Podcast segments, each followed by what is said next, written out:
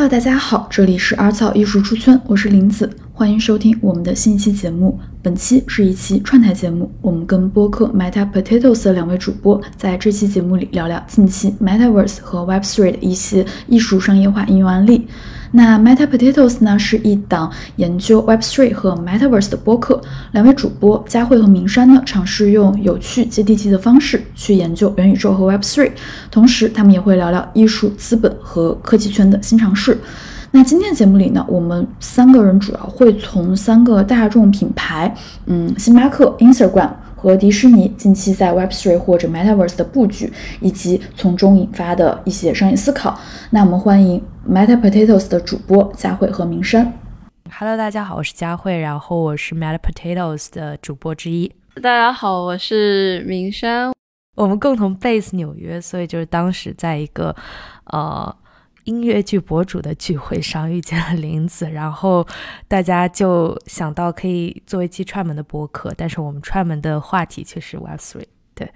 在正式开启我们的话题之前，我们可以先把 Web Three 和 Metaverse 整体的一个包括定义上的一些区分说一下。就是今天我们这一期主要是 focus 在 Web Three 和我们的 daily lives 的一个联系上，呃，我们不太会涉及一些 Metaverse，比如说 VR、AR 或者一些呃虚拟现实这一整块的东西跟我们日常生活的联系。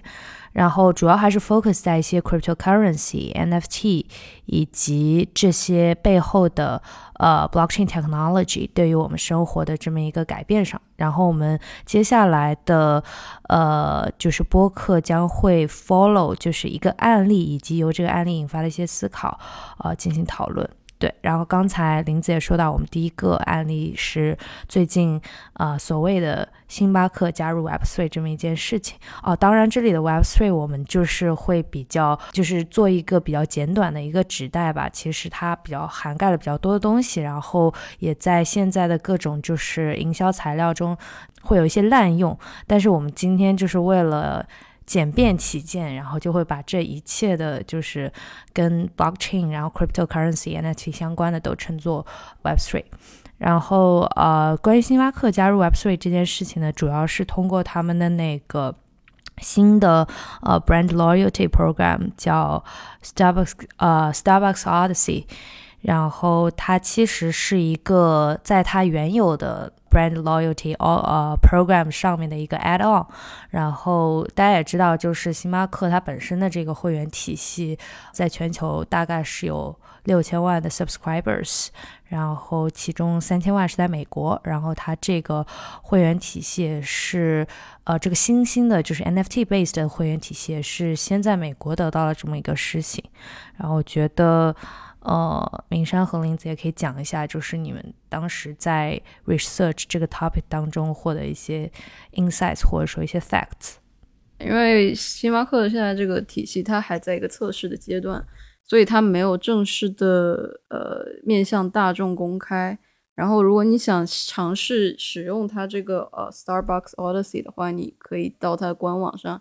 join 那个 waitlist，然后它如果就是有足够的名额，它可以让你去试一下这一个机制。但是因为它现在还没有完全公开，然后我们也还没有没有得到过就是内测的机会，所以我们也不知道具体是的操作是一个什么样子的情况。但是大致上，这个 Starbucks Odyssey 的 Journey，他们就是星巴克公司是想把这一个这一件事情，或者是这个机制转变成一个。比较有机的呃营销和做广告的方式，就是通过它的那个呃本身的会员制度，在上面呢加上了你通过这个会员你可以赚取的积分，这个积分是呃这个他们设置的代币机制的一个部分，然后通过这个赚取得的这个星巴克的代币呢，可以去收藏某一些。限定的 NFT，星巴克自己出的 NFT，然后再通过这样子一个收藏 NFT 的过程里面，以及收藏获取代币激励机制的这样一个过程里面，星巴克的用户也可以更好的了解星巴克的文化啊，呃，了解 Web 三的应用，比方说如何去买 NFT，或者是如何去呃，他们说 collect NFT，他们在这个机制里面，他们还加入了一个比较有意思的，可以让获得 NFT 更大众化的一个一个功能，就是用信用卡或者是直接用法币支付去购买 NFT 这样子的一个功能。这样子可以让更多的人，或者是更多不了解 Web 三以及呃如何使用钱包或者是加密货币去交进行交易的人，能够很直接、很容易的去接触到 NFT 或者是收藏 NFT 这件事情。然后，它就是整一个这个激励机制和这个体系是建立在 Polygon 上的，对。Polygon 是基于 Ethereum 的 Layer Two，所以相当于就是它是以太坊扩容方案的一种呃解决方案中比较有代表性的一个项目。然后它会呃它的 Gas Fee 会比在以太坊上交易更加的低，然后 Throughput 会更加的高。对，所以所以就是其实这件事情还蛮有意思的，因为就是是目前为止比较大的一个跟。人们生活上发生一个连接的一个公司做了一件向 Web 三迈进的事情，就是感觉星巴克做这件事情比其他的，比方说时尚公司啊做这件事情对大众的影响可能更大一些，因为星巴克这件这个东西本身就是是一个消费餐饮类行业，然后它本身是一个就每个人每天都会喝的咖啡啊，或者是。买的饮料啊，就是大家都知道的一个品牌，也是也是一个线下随处可见的门店的品牌。所以，当它就是向 Web 三迈进，然后设立了这样子一个新型的代币激励机制之后，就是更多的人可以更好的去尝试初级的 Web 三的一些嗯，怎么说呢，法则，或者是了解这些东西。就更好的去理解，就是 Web 三十能给大家带来什么样新型的体验。对，对我可以就是大致呃给一个比较 summary 的一个东西。就首先，呃，刚才明山也说到，就是呃，星巴克进军 Web three，这是一个就比较。标志性的一个事儿，这是因为一个在线下随处可见的一个餐饮品牌，呃，开始去尝试用 blockchain backend 去替代它原有的一个系统，呃，或者说也不是替代，就是把它作为一个原有系统上的一个 option，让消费者去做做出选择。那，呃。我们可以先看一下，就星巴克它本身的这么一个定位，就是它想要呃提供的本身就是一个除了家和工作之外的第三空间这么一个概念。然后它也是呃不仅仅是一个餐饮品牌，也是想树立它在呃这种空间上能给消费者的一个 user journey 进行一个呃升级的这么一种。一种状态，所以它 essentially 就是它去发布这个 NFT based royalty program，它不是一个 marketing campaign，就它不是一个大家可以看到就是充满了 Web3 immersive 这种 buzzy words 的一个市场营销的一个动作，它是一个比较长期的呃一个内嵌在他们这个品牌里面的一个呃品牌的忠诚度计划。那可能这个事情呃。就一方面，它是体现了就是作为这么一个 retail 的一个连锁品牌，它它的一个尝试。另外，我们也可以看到，就是呃，Web3 是如何应用的，或者说 NFT 这个事情，呃，是如何应用到整个品牌忠诚度计划当中的。那呃，一旦涉及到品牌忠诚度计计划，我们就可以去呃联想到很多像 LVMH 或者是一些奢侈品品牌，因为。他们呃做的很多就是呃针对他们的所谓高净值客户，或者是呃买过他们产品的人 in general 的这么一个品牌忠度忠诚度计划，都可以用一种更升级版的呃 NFT based 的体验去替代。所以在这么一个活动当中，我们可以看到，就是星巴克它是以采取的一个方式，就是它把这个 NFT 作为一个用户在使用星巴克这个呃产品的 user journey 当中的每一站，就比如说他们会呃在把这个东西称作呃 NFT 呃 stamps。呃，meaning 就是它是你在 user journey 上停下来的每一站所发给你的一个 proof 或者说 certificate。然后，所以就是用这样的方式，它更好的去有机结合了它本来就有的这么一个提升 user journey 的这么一个一个背后的品牌理念。然后，呃，另外一个就是，呃。明山说到的点就是，它其实使用的是信用卡支付，所以在整个过程中，作为 user，你不需要涉及到直接的和 blockchain 的交互，或者说直接的使用钱包，呃，购买 cryptocurrency，再用 cryptocurrency 进行呃支付的这么一个过程。那其实对于大多数的用户来说，这个过程实际上是 smooth 了他们的一个用户体验，嗯。呃，因为大多数的，就是呃普通的在星巴克购买呃咖啡或者购买其他产品的人，他们实际上是呃并没有那么多人他真的接触到呃 cryptocurrency 这件事情的。然后另外一件事情就是。明山说的就是 Polygon 这件事情，因为呃，星巴克它的品牌理念之一也是呃，就是 sustainability 嘛。然后 Polygon 是作为就是 proof of stake 呃 POS 的这么一个就是证明机制，它会比一般来说呃的 POW 就 proof of work 更加的就是环保一点，它可以节省呃百分之九十九的呃就减少百分之九十九。左右的碳排放嘛，然后这也是比较符合包括星巴克的一个理念，然后包括大多数西方品牌想要走的这么一个符合联合国的 SDG 的这么一个道路的。嗯，然后另外就是通过这件事情，我们也可以看出，其实我们接下来将会讲的一个就是案例，也是那个 Instagram 嘛，然后他们也是在 Polygon 这条链上进行一个 NFT 的一个发放，所以就是这个也会有一定的就是 echo。嗯，然后我们可以看到，在这整个就是呃过程中，就是 Web Three 或者说 Blockchain Technology，它其实是作为一种 add on，而并不是作为一种 replacement 啊，去进入到就是大众消费的这么一个事业的。包括我们今天其实讲的很多案例，大家都可以看到，它其实是一种对于我们现有体验的一个升级，或者说是我们。现在在用的一些大众产品，它背后的这么一个 back end 可以进行一个升级的这么一个状态，就可能作为 users，我们并没有真的感受到这件事情，呃，对我们的生活有非常翻天覆地的或者说替代性的那种变化，但是实际上就是呃，这个技术已经慢慢的嵌入到一些产品的背后。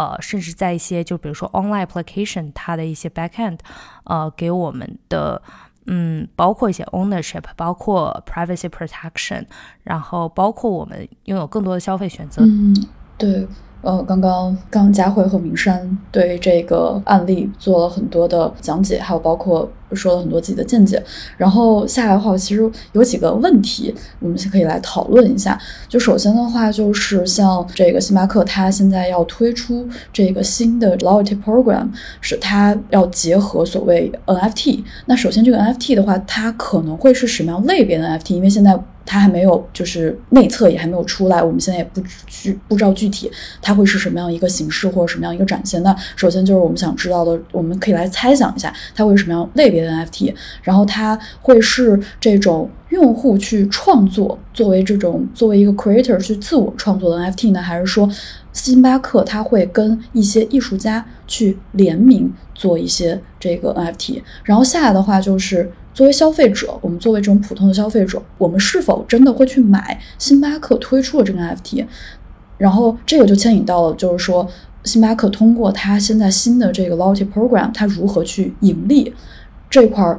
我们也可以稍微讨论一下。因为刚刚也说到，它的这个支付方式还是通过这个。非常传统支付方式，就是信用卡或者代币这种支付方式，所以它其实，在支付这一块，其实也没有太融合到 crypto，或者说没有太融合到这种这种虚拟货币这样的一个交易形式。它其实有在它的官网的介绍上面写到过，就是至少两种 NFT 形式是会出现在这整个就是机制里面。第一种是 digital collectible 的 rewards，就是当你在就是比方说你现在在呃星巴克，你买够一定的杯数，你可能会有六千分的一个 badge，那个叫什么？一个徽章，你就会获得一个徽章，然后它可能就是亮在你的那个呃手机的 app 里面，然后提示你说你哎在星巴克消费了六千点，然后赚了六千积分什么之类的。第一种其实就是这种的同类型的 NFT，就是我们一般会叫它。嗯，有点像 OAP，但是又不完全是。就是你达成了某一个事情之后，星巴克送给你的一个奖励的徽章一样的 NFT。本质的作用虽然它叫一个 NFT 啊，但它其实就是一个呃展示你自己的成就的一个东西。只不过它把这个呃之前我们叫的徽章啊，现在它是一个在链上的可以被证明的一个 NFT 的形式来呈现在你面前。然后第二种就是我们现在大家普遍理解的 NFT，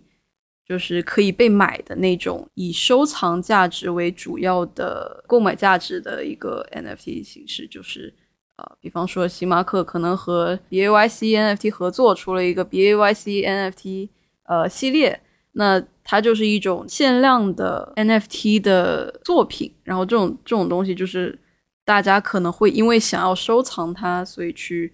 购买它的作为商业价值的一种 NFT 形式出现在这个呃星巴克他们自己打造的这个平台上，所以就是主要的 NFT 形式是这两种，然后当然也不确定，就是以后可能会不会出现更多其他类型的，或者是以这两种主要类型为代表。分支出来的其他种类的 NFT，对我觉得这边其实主要是一点吧，就是 NFT 它其实 in general 会有两种，一种是 transferable 的，一种是 non-transferable。那 transferable 大家就可以想到这个东西，它可以在不同的 wallet 之间 transfer，meaning 你就可以把这个 NFT 作为一个商品，在一级或者二级市场上进行买卖。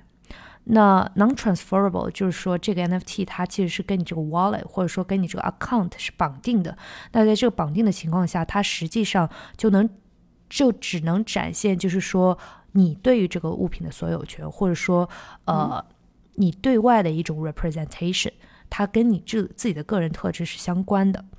那在这样的一个情况下，就比较适合呃明山刚才说的那种呃可用于对外验证的，然后类似于 badge 这样的一个的 NFT。它实际上只有一方面，它可以去比如说展现你的成就，比如说你在与星巴克的 user journey 当中，你走到了六千分这么一个呃。级别，然后你就可以把它挂在你这个账户上，然后大家看到你 OK，就有点像你在微信读书上啊，我读书超过一千天，然后我拿到了一个一千天阅读天数的这么一个 badge，然后它就可以挂在我的这个账户上，然后大家就知道 OK，我是一个呃比较资深的，比如说星巴克的一个用户了。那另外一方面就是这些呃 badge 呃。一方面是可以作为在呃 social 的场合进行 show off 的这么一个资本，然后另外一方面也可以作为你自己去收藏的，在你这个呃进程当中的一个进度的呃 certificate，对。一个 proof，所以就是它更多的是对自己的一个作用。但是那些就是 tradable 的或者说 transferable 的那些 NFT 呢，它会更多的体现在比如说它的一个投资价值或者收藏价值上面。那你可以去，比如说你搞到了一个星巴克限量的 N NFT，然后这个 NFT 你一开头可能是 free mint 或者是呃用比较低的价格 mint，然后因为呃比如说有一部分人对于这个呃比如说星巴克多少多少周年的这么一个徽章的 NFT，它会更加的需要，所以它就会把这个价格给抬高。那你这这时就会有了那个呃获取利润的这么一个可能性嘛？然后，所以我觉得，就是星巴克现在对于这整个 NFT 计划，它其实也是在探索的一个过程当中。它也不一定是说，呃，我推出了这个 NFT 就需要看到这个 NFT 计划对于这个公司的，呃，就是 drive revenue 的这么一个 possibility。它其实更多的想去看不同类型的 NFT，它对于我这个，呃，玩这个品牌计划或者是玩这个市场营销方面，它。究竟能够带来什么样的一个结果，然后去 test 这些结果，呃，然后再去针对性的去制定一些就 monetization 的一个 strategy，然后所以我觉得他会尝试 NFT 的各种种类，然后去看哪种种类会更加适合他们这个公司。呃，然后我目前能够看到的比较多的还是那种 account based，就是那些呃 badge 性质的。然后至于那些 tradable 的那种 NFT，就更多的会被大家看作，比如说 digital collectibles 或者 merchandise。因为星巴克就是呃本来就过一段时间就会出一期他们的一些 merch 嘛，然后这些 merch 本来买的人就是可能。呃，本来你买的是一些 physical items，like 呃星巴克的特定的杯子，什么樱花限定，就类似于这些东西。但是当它变成了一个，比如说链上的也可以呃 immutable 的一个 unchangeable 的这么一个证明的话，那它实际上就成为一种 digital equivalent of this merchandises。呃，然后为什么之前的一些，就比如说你推出来的一些。包括 tokens 呀，然后包括线上的一些呃纪念品，或者说它的周边，呃，不会有那么大的，就是说呃影响力。就是 we don't talk about that much，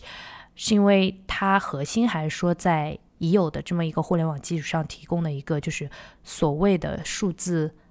藏品，或者是。什么样的东西？但是，一旦它比如说被命到 public chain 上，然后它被区块链技术这个事情给 insure 了，那它实际上是一个所有人都能看到的，然后不可改变的一个证明。那它实际上它的那个对于所有权的这个展示意义也就会更加的就是大一点。然后，呃，然后刚才就是。我觉得啊，林子提到了一个非常好的点，就是说这些 NFT 它最终是会呃把它的 creation 的这么一个权利交给 users，还是说呃会有一些比较偏所谓的 PGC 的内容吧？然后我这边所想到的几个点，一个就是我觉得呃你就算把这个权利 give Back to the users，他们也不一定真的会创作，尤其是对于星巴克的这么一个购买群体来说，那这些群体就可能他们日常对星巴克的一个呃就是状态，就是我比如说早上上班之前去买一杯，然后我可以顺便积分，然后可能积分积到一定程度，还可以拿呃。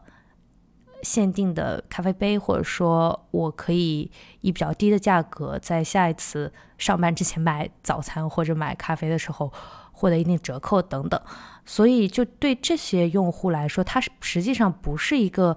嗯很好的你让他去自由创作 NFT 的这么一个群体吧。虽然我们会说，呃，每一个人就 essentially 他可以成为一个 creator，但不是每个人都有时间以及精力以及这个天赋去作为真的呃。能够 create 优质 content 的人，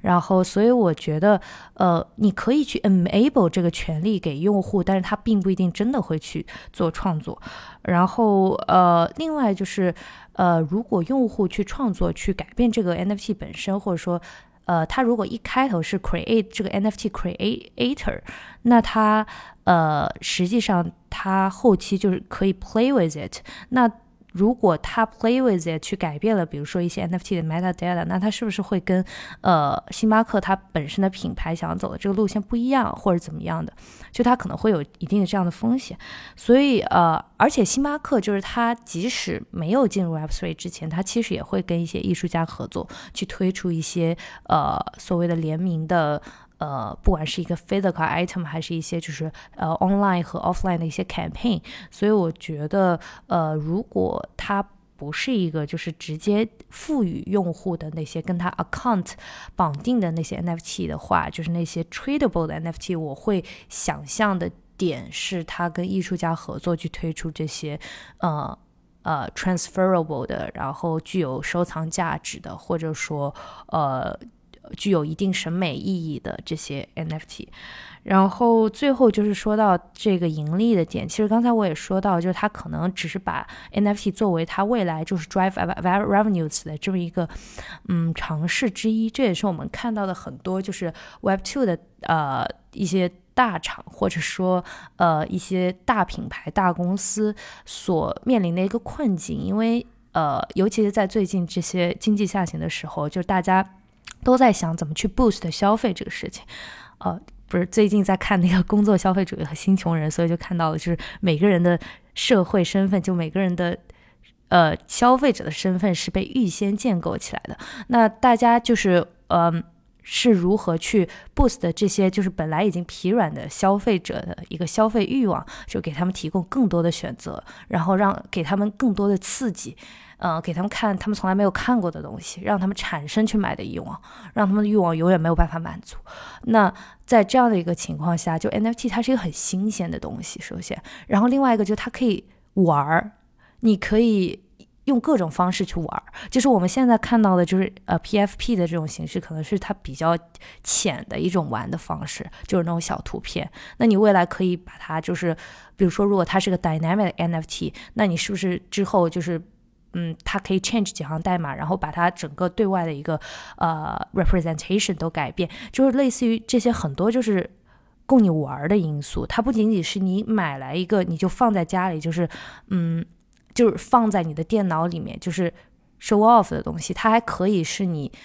像买一个玩具一样，然后你可以呃用它去解锁新的体验，就比如说 access to a in real life event，或者是怎么怎么样的。所以就是呃，它这个东西本身是对于这些 Web Two 的大公司来说，它可以是一种新的呃 revenue 的渠渠道，或者至少是呃我做了也无伤大雅，然后呃。我可以就是作为一种 add on 的这么一个状态，然后包括现在的这个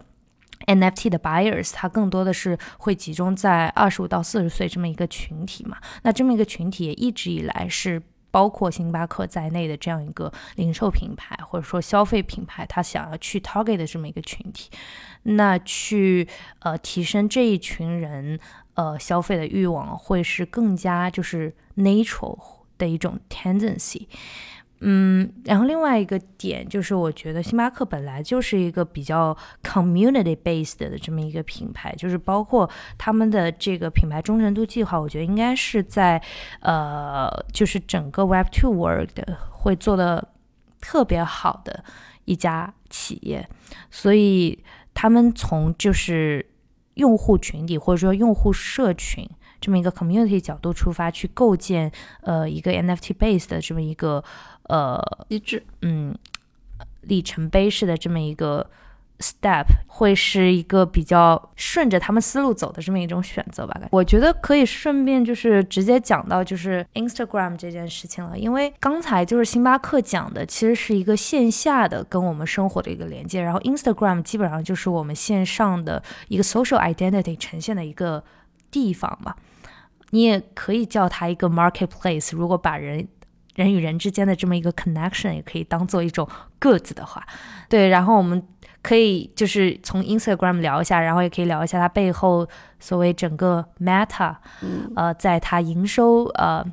这个大跌的这么一个情况下，怎么去呃 exploration to Web three and Metaverse，right？啊，其实最早就是社交媒体开始跟 NFT 有接有关联是。还是 Twitter，因为 Twitter 是大概去年的时候就推出了那个头像嘛，你就可以自己把就是你的 NFT 设置成头像这个事情嘛。然后今年也是也是这个月还是上个月的事情，就是 Instagram 推出了那个，就是你可以在自己的就发发 Ins 的图片的时候发你自己拥有的 NFT，或者是你自己。呃，list 的 NFT 之类的东西，就是你钱包里有的 NFT。Instagram 它有，它这个计划分了好几个不同的阶段，就是最开始的阶段是你可以连钱包，然后发你钱包里面有的 NFT，然后下一个阶段是他们计划可以直接在你的这个 Instagram 上面，像 OpenSea 一样上传你想让别人买的，就是这是下一个阶段，这个是现在还没有的功能，但是至少我在我的 Instagram 里面是现在是可以，它有一个选项。对，就是连钱包，然后展示你拥有的 NFT。对，然后他们后面的计划就是可能明年，应该是明年吧，就是如果没有记错，就是现在你已经连过钱包了嘛，所以明年你可以直接就是通过你这个钱包上传 NFT，就是把，比方说你想现在以前你想在 Instagram 发图片，然后到了明年这个功能上来之后呢，你连好钱包了之后。你可以直接在发图片的这个过程，把这个图片设置成 NFT 的形式发上去，这是我的理解啊。然后再就是直接像 OpenSea 一样，就是你就 list 了这个 NFT 在你的 marketplace 上，就在你的个人 profile 上，然后别的人，比方说你的粉丝啊，或者是呃其他的就是不知道用户啊，就是看到就了解你的之后，就看到你有这个 NFT 之后，他们可以直接 mint。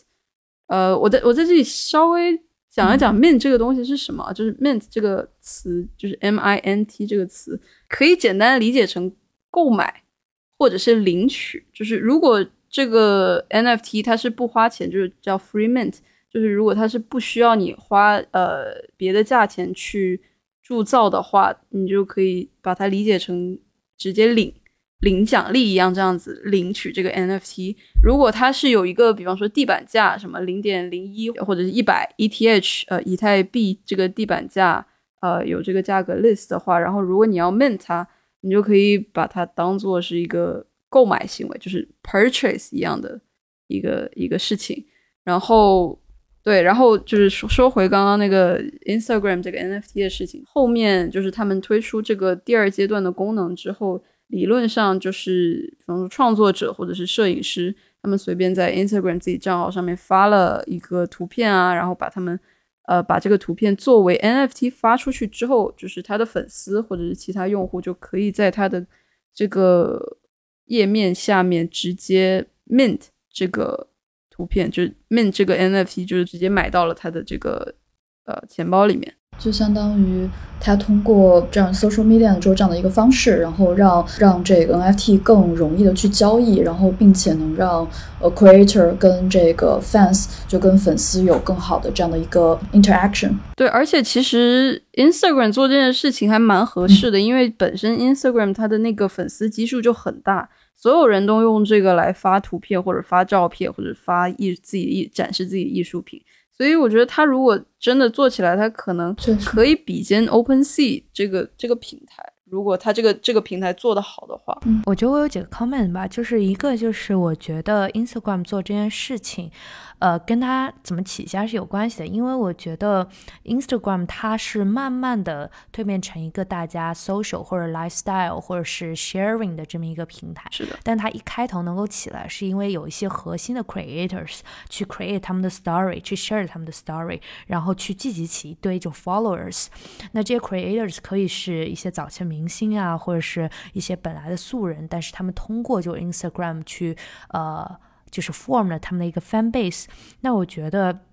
其实他们走就是 creator economy 这个道路，就是一方面就是说去呃把 NFT 作为就是在 Instagram 上的 creator 一种呃 add on 的一种营收手段，然后另外一方面，它也实际上去用 NFT 这种形式去丰富了它这个呃 create 出来的一个 content 的这么一个形态，所以我觉得它就是。对比起 Twitter 那个 NFT 展示，呃来说，我觉得像 Instagram 这种方式更加的 native to Instagram itself，就是那种感觉，呃，也是更加适合他们的方式。因为呃，刚才明显也说到，就是它有两个 stage 嘛，一个 stage 就是你作为一个用户可以去 present 你的 NFT，其实这个跟 Twitter 你去呃把你的头像换成一个 NFT profile 没有什么太大差别，因为它呃。终归是一种 profile 的一个 presentation。那其实像 Instagram 这种，就是呃，让你通过 NFT 进行赚钱，然后这种赚钱也嗯，不是那种特别偏 financialization 或者说呃一些 speculation 的这种赚钱方式，会是一种更加 organic 的去使用 NFT 本身的一种方式。然后另外，我觉得说到就是 Instagram 去进军这个 NFT 这个点。嗯，还有一个可以提的，就是因为现在很多市面上会有就是 OpenSea 的竞争对手，因为 OpenSea 更多的像是一个大的这种 marketplace，就是你可以把它理解成 Web2 当中的 Amazon。那其实，在 Amazon 有的情况下，我们也可以看到有 Shopify，然后有 Shein 这种。这种就是所谓的比较偏垂类的，或者说是从另外一个比较小的点去打的，打消费者心理的这么一些就是产品嘛。那我们也可以看到，就是在 NFT markets 这整个的这个 landscape 当中，除了像 OpenSea 这样的大而全的，呃，沃尔玛啊性质的这么一些呃的 market 之外，它也会有像 Rarible 这样子，也是走 creator economy 呃 economy，然后走 community based 的这么一个 Shopify 的一个模式。因为像 Rarible 这样子的，就是 NFT marketplace，它其实是 enable 你作为一个 creator，你可以一键式的去创建在这个呃平台上你自己的这么一个。有点像 store 的这么一个形式，其实很像 Shopify，就他们自己也去定位，就是说自己是 NFT marketplace 当中的一个 Shopify 嘛。那他走的这个道路就有点像从 Web3 这个土壤上进行一个生长，然后渐渐的要呃。呃，用一些就是 Web two 的一个 mechanism 或者 Web two 的一个 business model，呃，去走。然后，但是反过来你去看 Instagram，它其实是基于它已经有的这么一个 socials，基于它已经有的这么多的 fans，呃，这么多的 users，然后再去往这个 NFT 作为一个呃 migration 的这么一个状态。所以，嗯，或者说就是把它当做一个 add on，呃，like we we've said like we've said several times。所以，呃，这两种就是。不同的一个 Web Two 向 Web Three 靠近，一个 Web Three 再向 Web Two 靠近，这么一个就是呃，最后这两两股就是。呃，flow 进行一个交汇的这么一个过程上，我觉得比较有意思的，呃，因为现在很多的就所谓的 Web three 的公司，它的一个呃比较大的一个卡的点，就是首先它没有足够的 active users，然后另外就是它的一些就 user experience 或者说呃这整个的 user journey 并不是那么的顺畅嘛，然后所以它也会。像一些就哦，然后最后一个就是他们的一个 monetization strategy，其实并不是特别清晰。就你可以看到，就是市面上可能除了一些 play to earn 啊，或者是呃叉叉 to earn 啊，以及一些就真的 crypto trading 这一块的东西，其实没有什么特别创新的一个呃商业模式。你也可以说 tokenomics 是一种创新，但是这种 tokenomics 它究竟能够 capture 多少 value？呃，我们也可以看到它跟这个所谓 web two 的这么一个商业模式一个巨大差距。所以其实对于 web three 呃公司。来说，这三个点是他非常需要去思考的。那所以他会去呃拓展到 Web Two 当中一些呃被 underestimated 或者说是 undiscovered 的这么一些呃 value capture 的一个一个 field。所以。所以我们可以看到，像 Rarible 这样的公司，它更多的是，呃，从就是 Web3 native 的一个角度出发，然后但是去借鉴一些就更成熟的 Web2 的一个运作模式。那像 Instagram 这样本来就已经是背靠 Meta 这样的巨头。呃，然后同时也有非常大的一个 fan base 的，呃情况下呢，他实际上是想要去呃看看，就是这个所谓的 blockchain technology 是怎么 incorporate 到它本来的这么一个呃 user 体系当中，呃，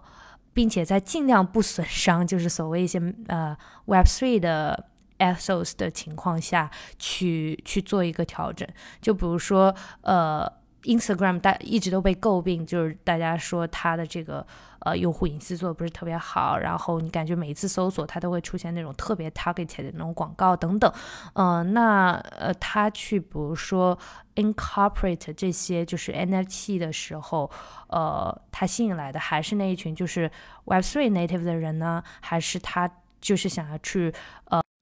更好的去抓住那些本来就不会去 Web Three，本来就不 care 什么 decentralization，或者说本来就不呃嗯觉得隐私泄露是个问题的这些人。所以就是我觉得这个这两个就是流的交汇是我觉得比较 interesting 的点。然后最后可能想大致提一下的就是它的那个 Connect Wallet 这个事情，因为我觉得 Connect Wallet 这件事情。本身就是他们 enable 了这件事情本身，其实跟星巴克是一个巨大的一个差别，因为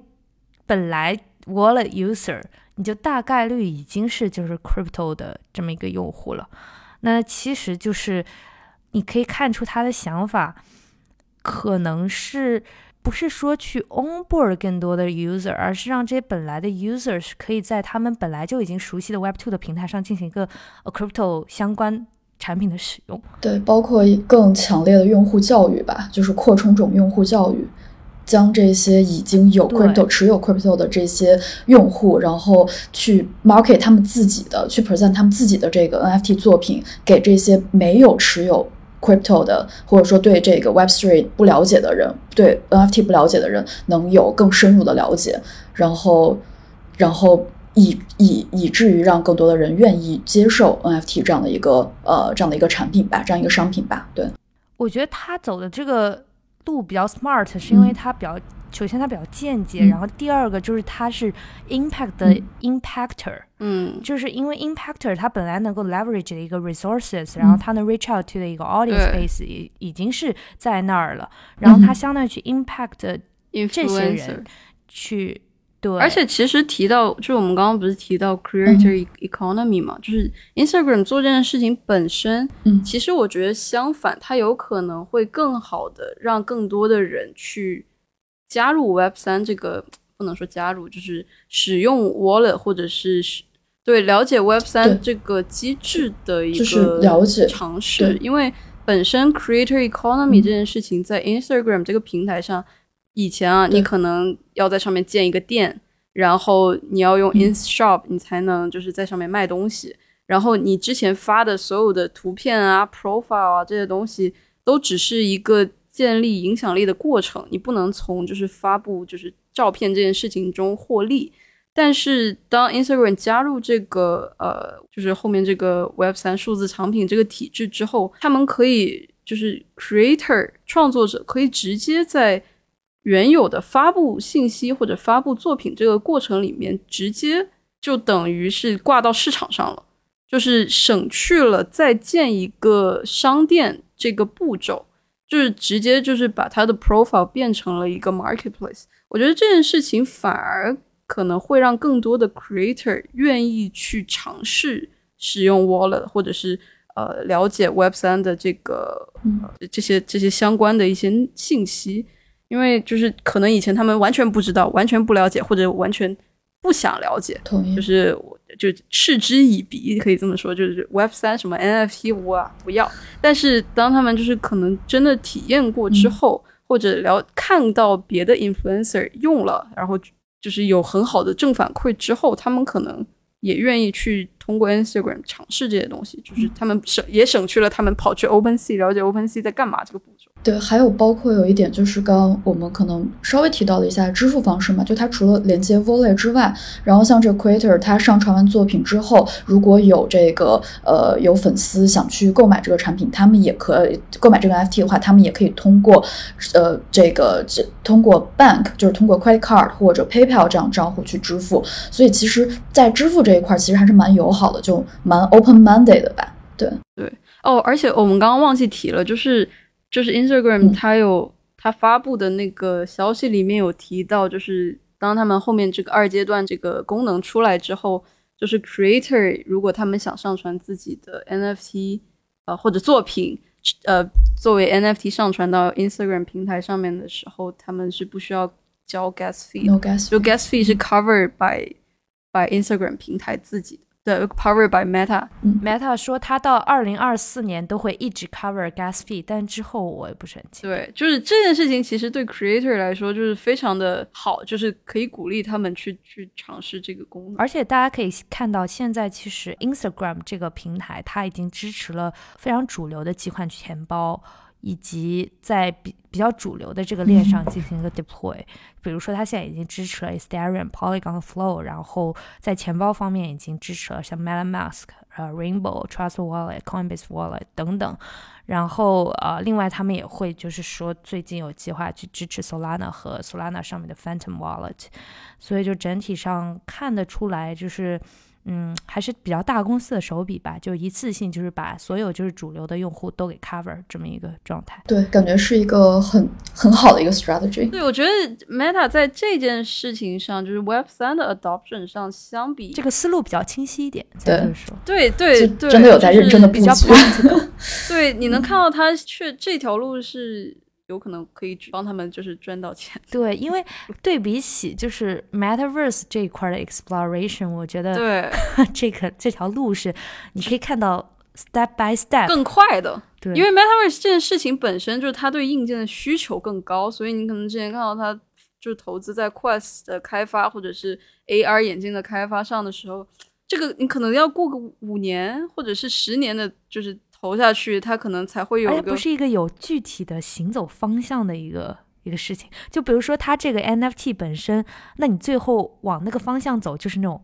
OpenSea 的方向，或者说一个 Creator Oriented 的这么一个 NFT。community 的一个方向，那你可以看到它的终局是什么？但这个元宇宙的这个终局在哪里？就是可能是他们需要自己去创造一个 vision，然后把这个 vision 给实现。然后 这个就就比较搞笑，就是包括呃，我们不是之前也采访过，就是在 Reality Labs 的人，然后我身边也有很多人是在就是 Facebook 这条线，就是嗯呃，确实也没有被裁了，因为这条线还是他们比较就是 value 的一一条线。我发现他们研究的还是比较偏那种 frontier 的一些一些东西的，就是比如说一些 AI ML 的这么一些算法，然后怎么去做手势控制，然后还有一些什么神经系统的这么一些东西，就它更加的偏那种 呃 scientific research 呃，like internal scientific research 的感觉。对，我觉得是，就怎么说呢？Meta 在这个方向上，比方元宇宙，感觉比较像。那个马斯克想上上火上火星这个思路，嗯，但是他们在 Instagram 就是 Web 三的，就是 NFT 对这条路就就是就是特斯拉的那条路，就是要要走赚钱的路，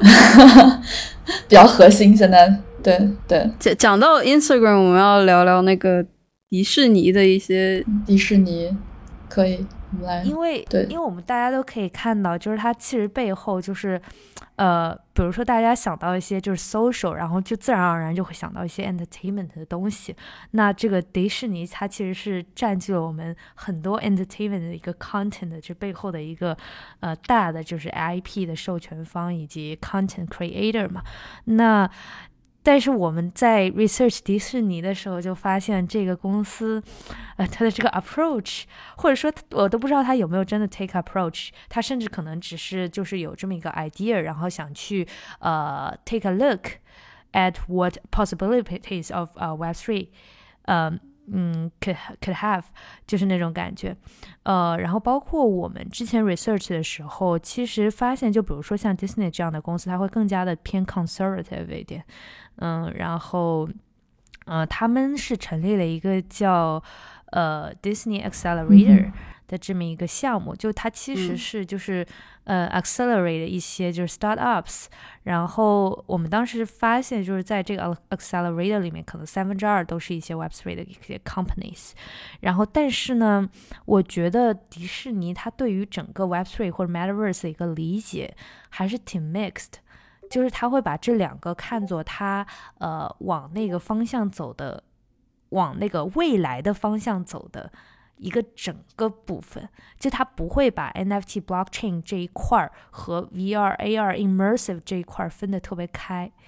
对，包括也可以看到，就是他们在对外的一些就是呃就是 exposure 或者是一些 medium articles 呃 media articles 上面。呃，比如说他们当时在 TechCrunch 上发了一篇文章，就是说，呃，Disney launches Web3 experience to celebrate 100 years of Disney music。然后，然后我点进去，发现它是一个 virtual store，就它实际上并不是一个所谓的 Web3 的 experience，它就是一个 Metaverse 的一个 experience。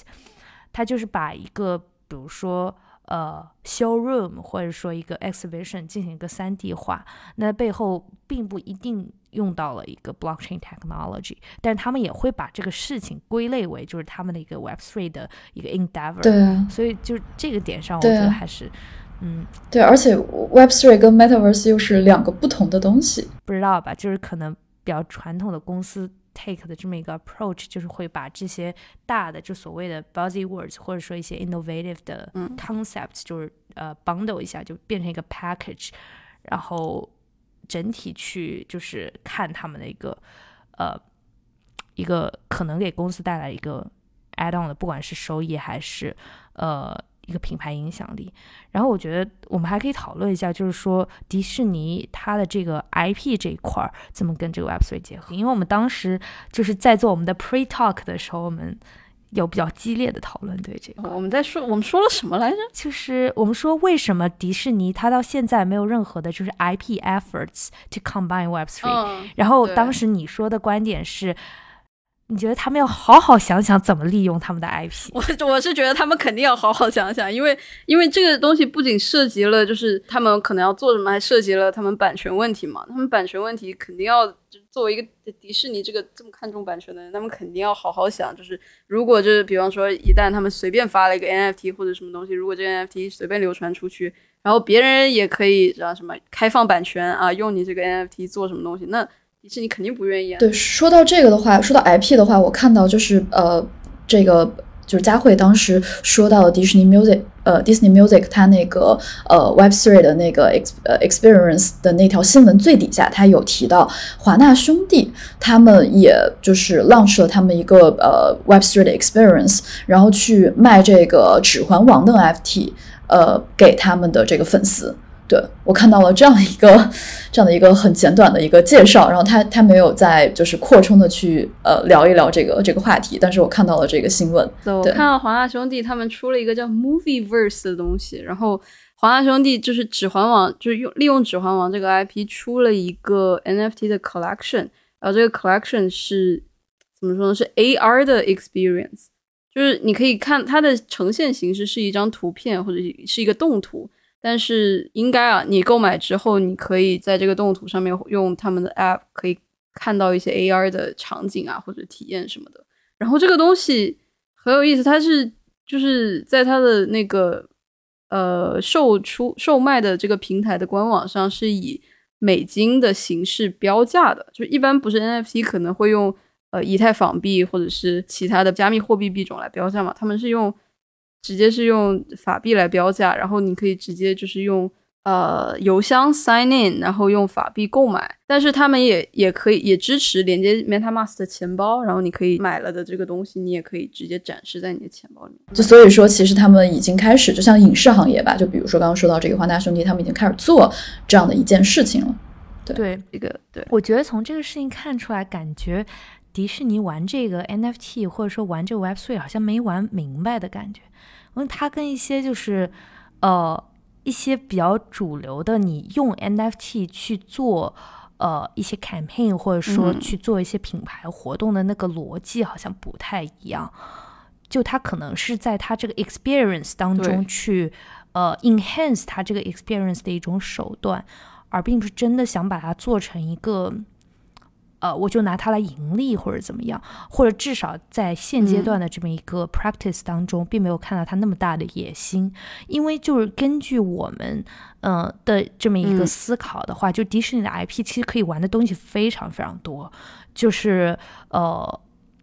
一方面就是它可能会涉及到一些 IP licensing 的东西，另外一方面，我觉得它可以去 access to real life events，因为像。迪士尼这样子又有就是线上这块 IP 的，然后又有在就是呃影院影视，然后舞台剧领域的一些露出的，同时还有自己的乐园的，就是这么一个庞大的就是商业综合的公司的话，我会想到这个 NFT 可以在不同部门之间就是呃得到不同程度的这么一个 utilization，然后包括就是比如说我买了一个什么 Marvel。就是呃，那个叫什么呃，那种米老鼠的什么 NFT 啊，或者是呃，对啊，Marvel 的什么东西的，那我就可以去呃某个迪士尼乐园的这个呃嗯。这个区域获得一些就是特别的体验，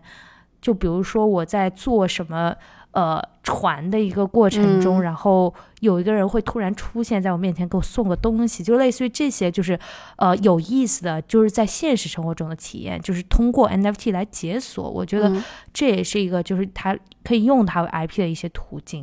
然后同时，因为我觉得，呃，迪士尼也可以用，就比如说这个 NFT 去作为去 organize 它的整个 fans community 的一种方式嘛。因为现在其实，呃，Disney 它内部已经有那种去，呃，比如说他会知道你的生日呀，然后你去你生日的时候去那个迪士尼乐园就可以获得一些就是特别的那些就是关注呀等等，呃，这些东西。那他比如说用一种更加，嗯。Token based 的这么一种，或者说就是把这些东西迁移到 chain 上，嗯，然后去做一个更加的 transparent 的这么一个呃客户的管理系统，或者说是一个呃这些 fans 的这么一个 management system，我觉得也是一个挺有意思的东西。但是它可能要考虑到很多的那种 privacy issues、legal issues 等等等等。对，对，确实。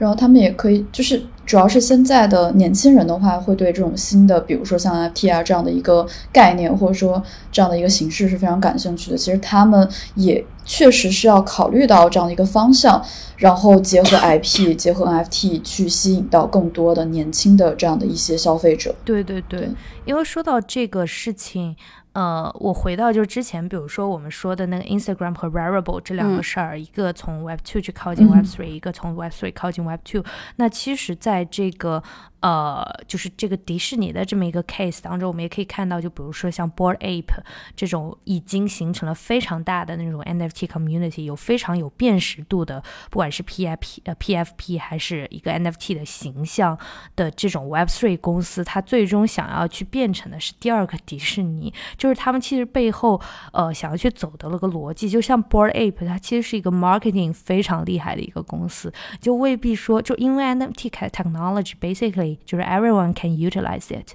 就是现在也有各种就是 no code create 或者 mint NFT 的一些呃 platform 嘛，那它其实在技术上其实没有一个很高的门槛或者怎么样的，所以对于 Board Ape 来说，他们最重要的是营销能力，然后请来明星站台的能力，然后包括大家可以就是听我们就是原土豆关于 NFT NYC 的这一期里面也讲到了，就是在同期就是纽约有 Board Ape 的就是 Fest。然后那种 fast 也挺到了非常多的一个明星，然后相当于是用传统的就是 entertainment industry 当中一些已经有流量的一个明星，然后为大家站台，就为整个 Web3 或者说为 NFT 本身或者为 Bored Ape 去站台这样子。然后包括也像最近大家也可以看到很多国内的明星啊，国内外的明星，呃，like 呃伊能静啊，然后呃之前那个周星驰什么的。都说要就是往这边走嘛，然后大家也可以看到，就是林俊杰，Yeah，其实我觉得像 Board Ape 它走的逻辑更多的是呃往 entertainment 呃 giant 的那种方向走，就是往呃最终想要形成一个 IP 帝国的这么一个方向走。就其实我们我之前也看过一些就是项目的 BP 啊什么的，大家都说什么我们要成为。第二个迪士尼，或者说，呃，Web Three 版本的迪士尼，就类似于这些，就发现大家其实还是有这样子的对标 Web Two 公司的这些，嗯，雄心的。我觉得就是 B Y C 给我的感觉更像是潮牌，你懂吗？就是迪士尼，迪士尼就是给我的感觉就是一个更 classic 一些，对庞大的 classic 的帝国。B U I C 就是有点像 Supreme，就那种对。哎，我突然就是发现了，这背后可能有一个点，就是他们究竟有没有 content 去支撑他们这个形象，就是他究竟有没有一个 storytelling 在里面？因为感觉 Disney 还是比较偏，呃，我有一个整个故事的帝国，然后这个东西是我就几百年就积累下来的，这这些年来积淀出来的。对，然后像 Board Ape 更多就是 OK，我酷，然后我把这个印在我的这个衣服上。对，就是从这个点来看，我觉得确实。但是像迪士尼这样的，它会更加 sustainable 的去赚钱，因为它它不仅仅有它这个呃形象本身可以去授权，它这个故事也可以去授权。我觉得这个会更加的，就是商业模式会加稳健一点，就对比起单纯的。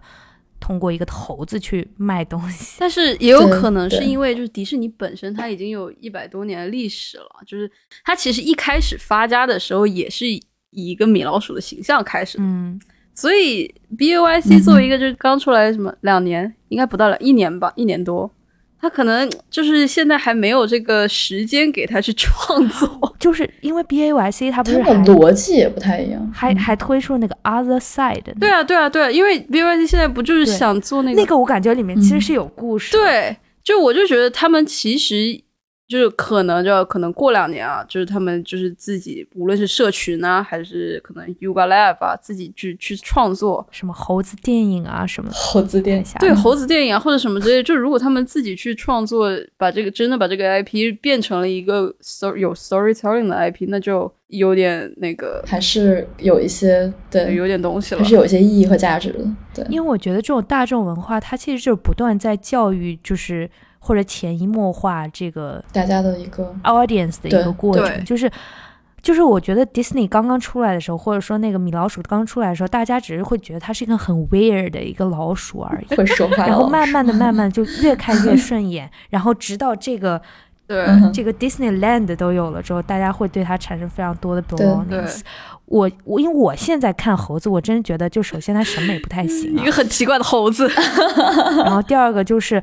它的那个不是大众的，它更多的给我一种还是亚文化的感觉，它不可就是暂时没有成为那个 mainstream 的。有意思，一百年之后再来听听这个播客，看看看它。百年之后，我们这个播客还不一定在呢。不过小众，从小众变主流好。不过小众终终将成为主流嘛。确实，这种亚文化的东西，它有可能真的被更多的人就是引起共识的话，它真的就有可能变成主流文化，所以真的不好讲。我们还是可以看一看后面他们的发展，蛮有意思的。今天其实聊了很多，首先聊了这个 Starbucks 在 Web3 去如何布局，下的话我们聊了这个 Instagram，Instagram 它也现在进军了 NFT 市场，然后下的话呢，我们又聊聊了这个 Disney，Disney 的话它也。布局了这个 Web Three，但目前的话没有打出什么水花。然后后面的话就看 Disney 能不能用它的 IP 在这个 Web Three 这个领域里面发挥出它更大的价值，我们也拭目以待。今天的话我们先聊到这里，我们下一期的话还会聊一些其他比较有意思的关于 Web Three 的话题。我们先到这里，嗯，好的，谢谢大家，谢谢大家，再见，然后下期见，拜拜，拜拜，拜拜。感谢你这一期的收听。如果你喜欢听我们的节目，也别忘了分享给身边的朋友。非常感谢你的支持。另外，如果想跟我们的嘉宾有所互动，也欢迎加入我们的听友群。具体进群方式，请看 show notes。那我们下期节目再见。